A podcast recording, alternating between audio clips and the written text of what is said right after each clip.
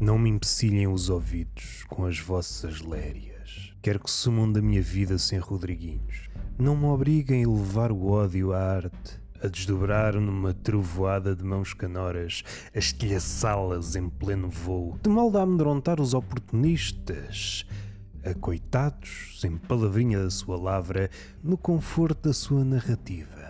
Hão de chover gumes nesses telhados tornados meus súbditos. Dar-vos-ei a banda sonora do vosso medo. Prossigamos.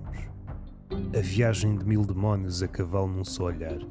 O punho tomba, sem penas, na mesa com uma profecia apocalíptica. Subtão, o estrondo engola as conversas que por ali se encavalitavam. Vidinhas organizadas por mesas, lamentos empilhados como termossos esvaziados pelo bêbado, interstícios usados quer por empregados de mesa, quer por dúvidas, entre quaisquer dois pontos há um trânsito de fantasmas. Há entre nós quem se destaca como um buraco negro, o qual engolirá uma mole de máscaras, de forma a que o fogo atravesse os séculos como o diabo montado num cadáver divino. Há um preço a pagar quando se abre a boca para destoar do refrão. É preciso imaginar a guilhotina a bater sobre o pescoço e a rir sem entraves. O meu destino, se existe, deve estar escrito nas asas de algum anjo caído, ou atrás de um nome que não é para aqui chamado. Dito isto, que comédia nos resta?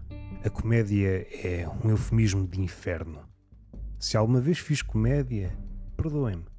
Era inocente. Acreditava que me podia esquivar ao orco. O entretenimento é esse beijo na boca que não sabe nada. Despeçam-se das ilusões. Onde está o futuro senão aqui? Finjo-me lobo mau com o sopro mando os pesos pesados pelos ares.